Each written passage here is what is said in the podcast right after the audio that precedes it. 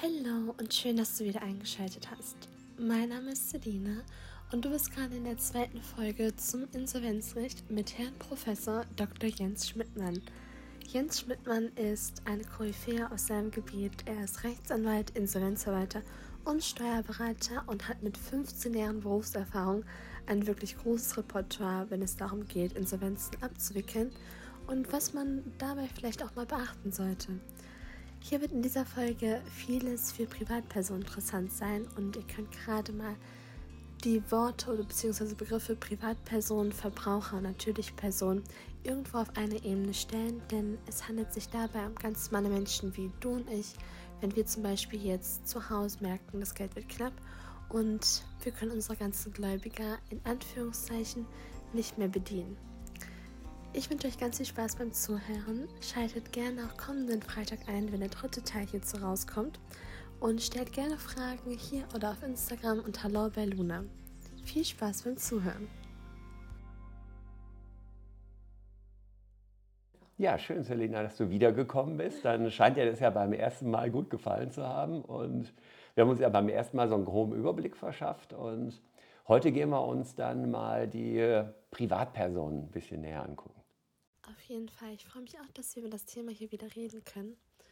Ich würde gerne als erstes mal fragen, woran hast du gemerkt bei deinen Mandanten, beziehungsweise vielleicht die Mandanten auch selber, dass sie insolvent sind? Denn ich kann mir vorstellen, das ist nichts, was jetzt mal einfach so morgens als Geistesblitz einem ins Auge tritt, sondern es gibt ja Anhaltspunkte dafür.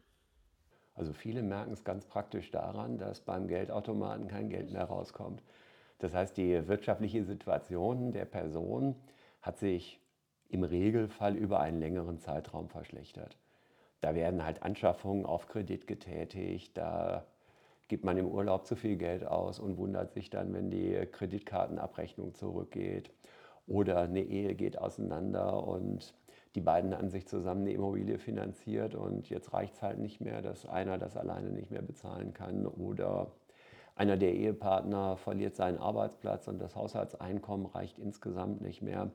Das sind im Regelfall die meisten Sachverhalte, in denen eine Privatperson in die Situation reinrutscht, was insbesondere natürlich in der heutigen Zeit nochmal verstärkt wird dadurch, dass wir in der Corona-Zeit viele Menschen hatten, die weniger Einkommen hatten, oder die eben Künstler waren und keine Auftritte mehr hatten oder die eben äh, Kurzarbeit hatten und dann mit dem Geld nicht ausgekommen sind oder die jetzt eben in den letzten paar Monaten gemerkt haben, dass sie die Strom- oder die Gasrechnung nicht mehr bezahlen konnten. Auch ein sehr gutes aktuelles Thema, genauso wie die Inflation, die man jetzt ja auch immer mehr spürt. Genau, das sagst du auch äh, völlig zu Recht, die Inflation.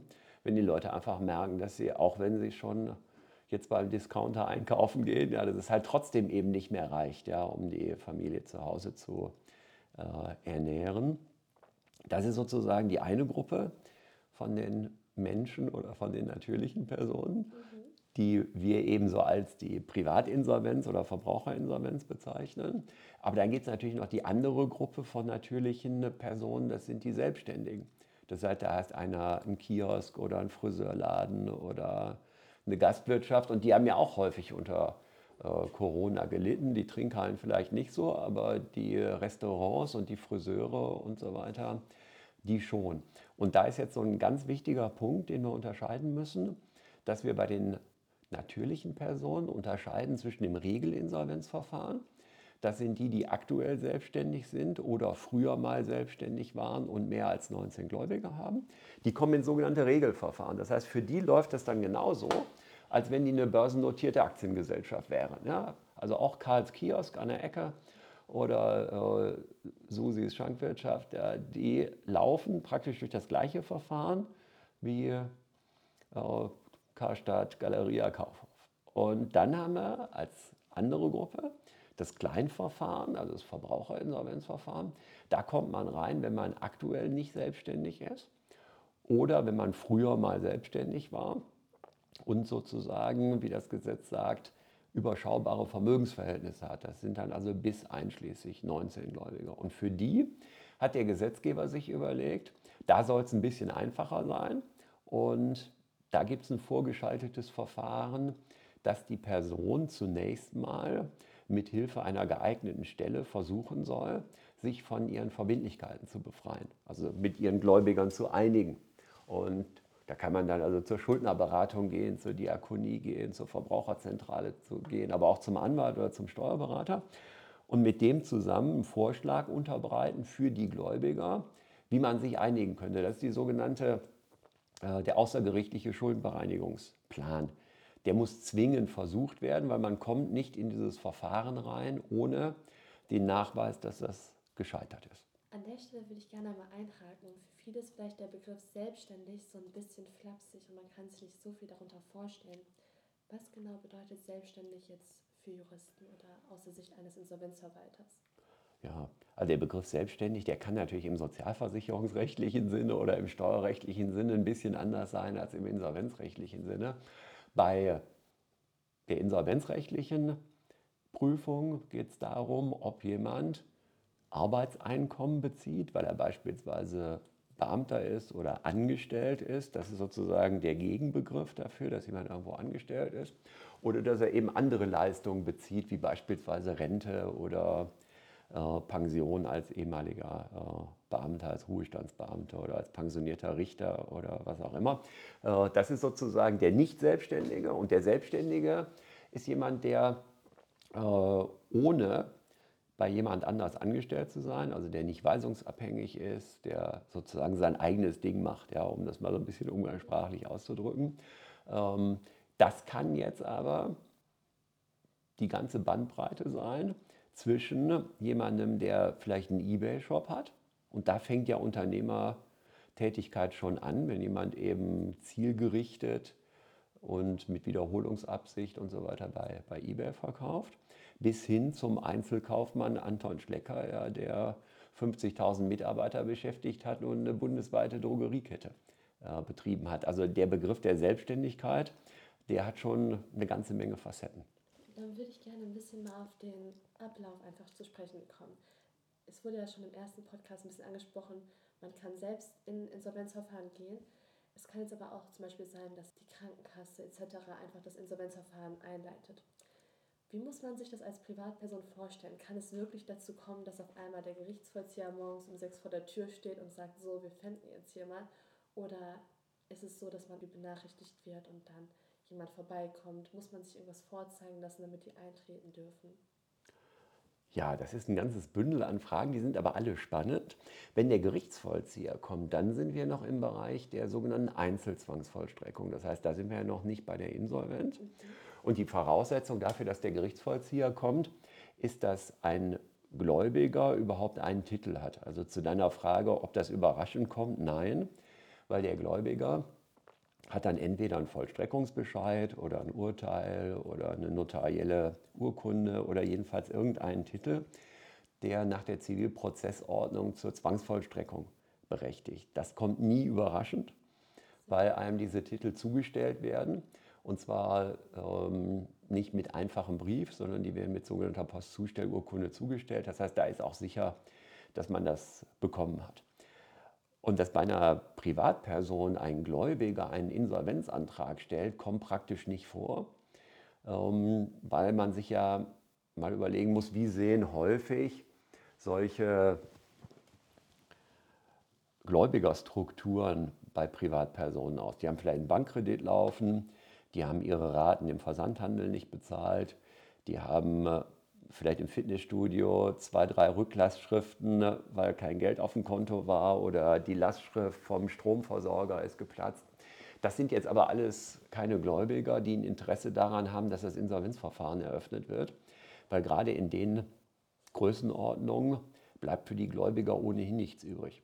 Und das Insolvenzverfahren ist ja so aufgebaut, dass erstmal die Kosten des Verfahrens gedeckt sein müssen. Und wenn du so eine Person hast, wie du gerade beschrieben hast, die sowieso in der Nähe vom Pfändungsfreibetrag lebt, ja, äh, der kann man auch wenig wegnehmen, weil nämlich die Insolvenzmasse, die wir ja im ersten Podcast schon angesprochen haben, zwar alles ist, was der Schuldner bei Eröffnung des Verfahrens hat und während des Verfahrens erlangt, aber eben in den Grenzen der Pfändungsfreibeträge und der unpfändbaren Sachen. Also die normale Kleidung, die normale Wohnungseinrichtung, die Sachen, die man für seine Ausbildung braucht, die man zur Berufsausübung braucht, die sind alle unfändbar.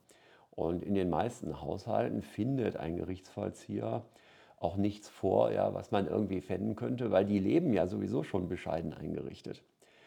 Und zu deiner Frage, ob man den reinlassen muss, äh, grundsätzlich nein, weil ja unser Grundgesetz die Unverletzlichkeit der Wohnung schützt mit Artikel 13 Grundgesetz. Und wenn der Gerichtsvollzieher kommt und ich mache die Tür nicht auf oder ich mache die Tür gerade einen Spalt breit auf und gucke, wer da ist, mhm. äh, dann kann ich den auch wieder wegschicken. Das wird allerdings eine kurze Freude sein, weil er das dem Gläubiger mitteilt und dann kann der Gläubiger beim Amtsgericht beantragen, dass der Gerichtsvollzieher zwangsweise reinkommen darf. Das ist nochmal ein extra Beschluss, weil ja das Zwangsvollstreckungsverfahren dazu dient, dass die Gläubiger eben auch ihr Geld kriegen. Ja? Und das soll ja nicht dadurch vereitelt werden, dass sich jemand auf die Unverletzlichkeit der Wohnung beruft. Ähm, da kommen wir eben zu einem schwierigen Problem, dass man einerseits in Grundrechte eingreift, nämlich in die Unverletzlichkeit der Wohnung, das aber andererseits dadurch gerechtfertigt ist, dass man ja vorher die Chance hatte, freiwillig zu zahlen, weil einem ja das Urteil oder der Vollstreckungsbescheid schon zugestellt worden ist. Das heißt, man hat ja eine Chance, es abzuwägen, äh, abzuwehren und das wird eben in diesem Beschluss dann abgewogen, ja, dass man eben sagt, jetzt sind aber die Gläubigerinteressen, äh, die Wohnung zu durchsuchen, durch den Gerichtsvollzieher größer. Kommt es dann auch vor, dass man merkt, dass Schuldner dann anfangen, irgendwelche Vermögensgegenstände zu verstecken, weiterzugeben, irgendwie zu verkaufen, noch schnell? Also das ist sicherlich ein Phänomen, was ganz häufig auftaucht, was wir aber in den allermeisten Fällen nicht mitbekommen, weil wir ja immer nur das sehen nach Eröffnung des Insolvenzverfahrens, was noch da ist. Das heißt, wenn der Schuldner beispielsweise vorher seine seine Münzsammlung ja, oder einen wertvollen Teppich oder ein Gemälde verschenkt hat. Das kommt ja häufig nicht raus. Und deswegen, es gibt ja einen eigenen Straftatbestand, Vollstreckungsvereitelung, 288 StGB, der da einschlägig ist, oder im Insolvenzrecht eben den Bankrottatbestand nach 283 StGB, wer also Vermögensgegenstände beiseite schafft im Zustand der Zahlungsunfähigkeit, macht sich strafbar. Aber ich glaube, das ist eines der Delikte, bei denen die Dunkelziffer am allerhöchsten ist. Weil wenn da jetzt nicht gerade noch irgendwelche Anhaltspunkte vorhanden sind, dass da mal irgendwie ein Bild hing, ja, dann komme ich da nicht hinter. Es gibt ein paar Sachen, da kommt das relativ gut bei raus. Nämlich die Sachen, wo Register drüber geführt werden. Also beispielsweise Kraftfahrtbundesamt, für die Fahrzeuge oder die Grundbücher, die zeichnen ja eben seit 1. Januar 1900 jede Grundstücksübertragung auf. Das heißt, da hat man durchaus die Chance, ähm, mal wieder was auszugraben, in Anführungsstrichen. Und, und das ist jetzt ein ganz interessanter Effekt, durch die Eröffnung des Insolvenzverfahrens bekommt der Insolvenzverwalter das Recht, bestimmte Vermögenstransaktionen rückgängig zu machen. Das nennen wir Insolvenzanfechtungsrecht. Und unter bestimmten Voraussetzungen kann man dann Grundstücke oder Gemälde oder auch gerade Bargeld, wenn es halt weggekommen ist, wieder zurückholen. Aber eben nur dann, wenn ich es rauskriege. Kurze Frage zwischendrin, da es jetzt auch ein aktuelles Thema ist. Ähm, ist für die Behörden leicht, Kryptowährungen, Bitcoins, Ethereum, ähm, aber auch Wallets etc. zu finden? Also pauschal erstmal nein, mhm. ähm, weil die Kryptowerte sich ja dadurch auszeichnen, dass sie eben nicht körperlich vorhanden sind. Das heißt, wenn ich jetzt in, bleiben wir ja mal hier bei, bei Tonis Trinkhalle, ja, wenn ich da reinkomme und ich mache die Kasse auf, dann sehe ich halt, was da drin ist. Ja, so, und wenn der jetzt eine Wallet hat, in der er Bitcoins hat oder Ethereum oder eine andere äh, Währung, dann muss ich ja erstmal wissen, erstens, ob er sie überhaupt hat und zweitens, äh, wo er sie hat. So, und wenn er mir das nicht sagt und ich eben auch keine anderen Anhaltspunkte dafür habe, dass ich beispielsweise, und da sind wir jetzt im Grunde genommen bei, bei einer Arbeitstechnik, die sich in den letzten Jahren ja äh, deutlich geändert hat, dass man eben auch mal systematisch die Computer durchsucht, mhm. ob man da Anhaltspunkte für findet, dass man da die Zugangsdaten äh, findet für so eine Wallet. Denn man muss sich ja immer klar machen bei diesen Kryptowährungen, oder überhaupt alles, vielleicht noch so ein bisschen allgemeiner gesagt, alles, äh, was mit Blockchain zu tun hat. Die Blockchain-Technologie basiert ja darauf, dass ich äh, eben zwei Schlüssel habe, den öffentlichen Schlüssel und den äh, privaten Schlüssel. Und wenn der Schuldner sagt, er hat den Private Key verloren oder vergessen oder den Zettel aufgefressen, ja, wo er den aufgeschrieben hat, ich kann den Leuten nur vor den Kopf gucken. Die Insolvenzordnung, die kennt zwar durchaus Zwangsmaßnahmen, wie beispielsweise nach 98 Insolvenzordnung. Ich kann den auch sechs Monate einsperren.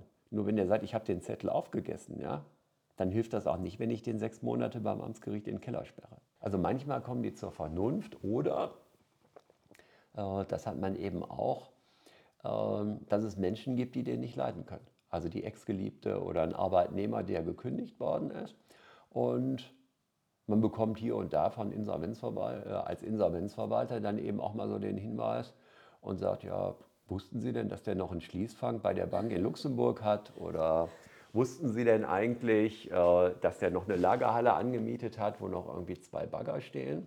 Und da hat man natürlich konkrete Ermittlungsansätze, die super funktionieren, wenn man eben was Körperliches hat, wie ein Bagger oder Bargeld Sobald das halt in diesen Kryptobereich reingeht, ist es halt schwierig. Ich will jetzt aber auch äh, das nicht so negativ darstellen. Es gibt natürlich auch ganz seriöse Unternehmen, äh, bei denen man auch mit Bitcoin bezahlen kann und bei denen die Bitcoins auch durch die Buchhaltung gehen. Und da kommt man natürlich dann schon dahinter.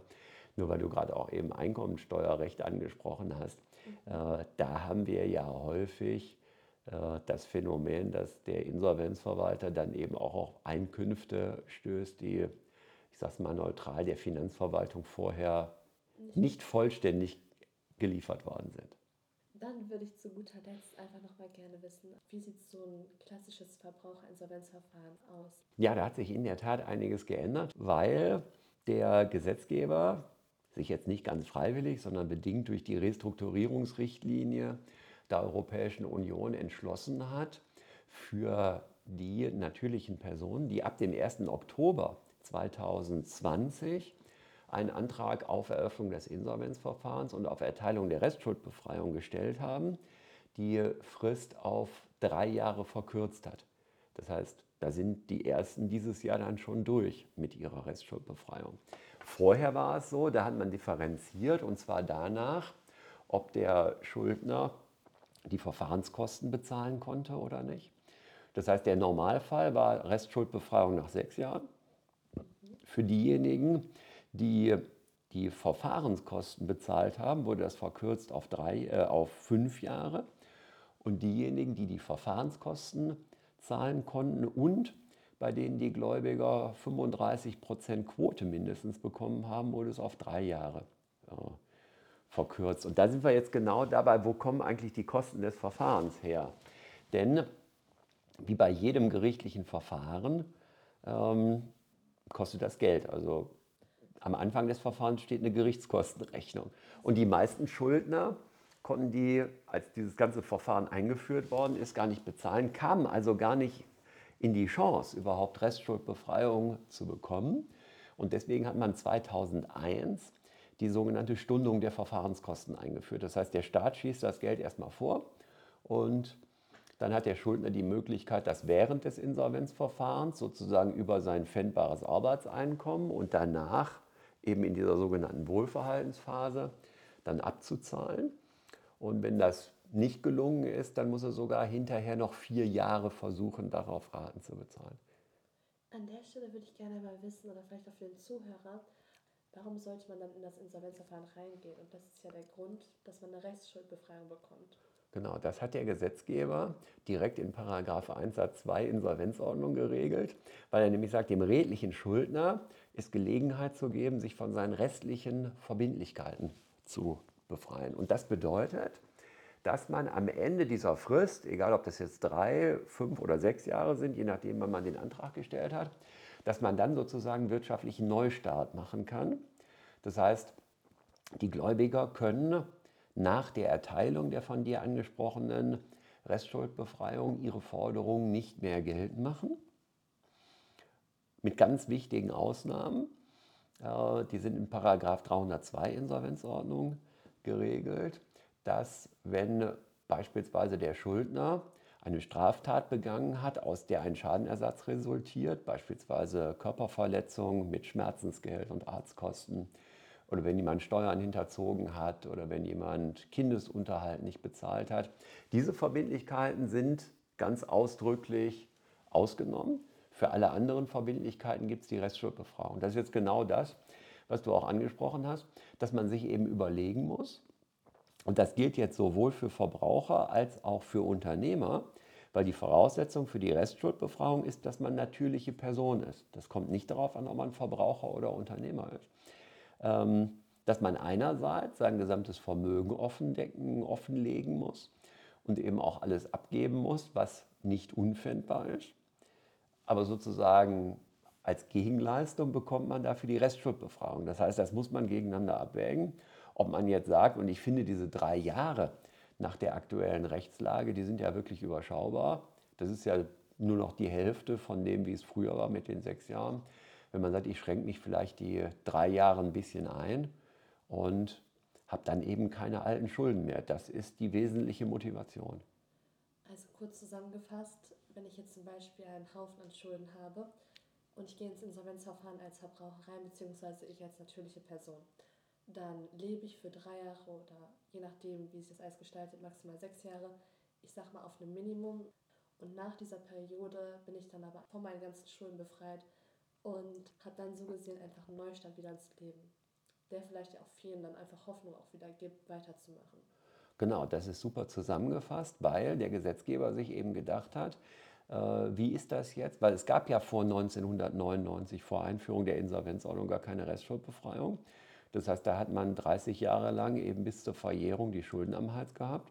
Und der Gesetzgeber hat sich eben auch erhofft, dass man durch diesen Neustart eben auch Leute von der Schattenwirtschaft fernhält. Ja, dass man sagt, also wenn jemand dann nach drei Jahren wieder sein gesamtes Arbeitseinkommen behalten darf und nicht nur den unfändbaren Teil, dann hat er vielleicht weniger Motivation, schwarz arbeiten zu gehen. Und das ist ja für eine Volkswirtschaft insgesamt auch sinnvoll. Oder illegalen Tätigkeiten nachzugehen.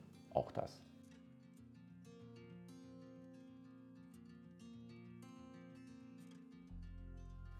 Und damit sind wir auch schon am Ende dieser Podcast-Folge angekommen.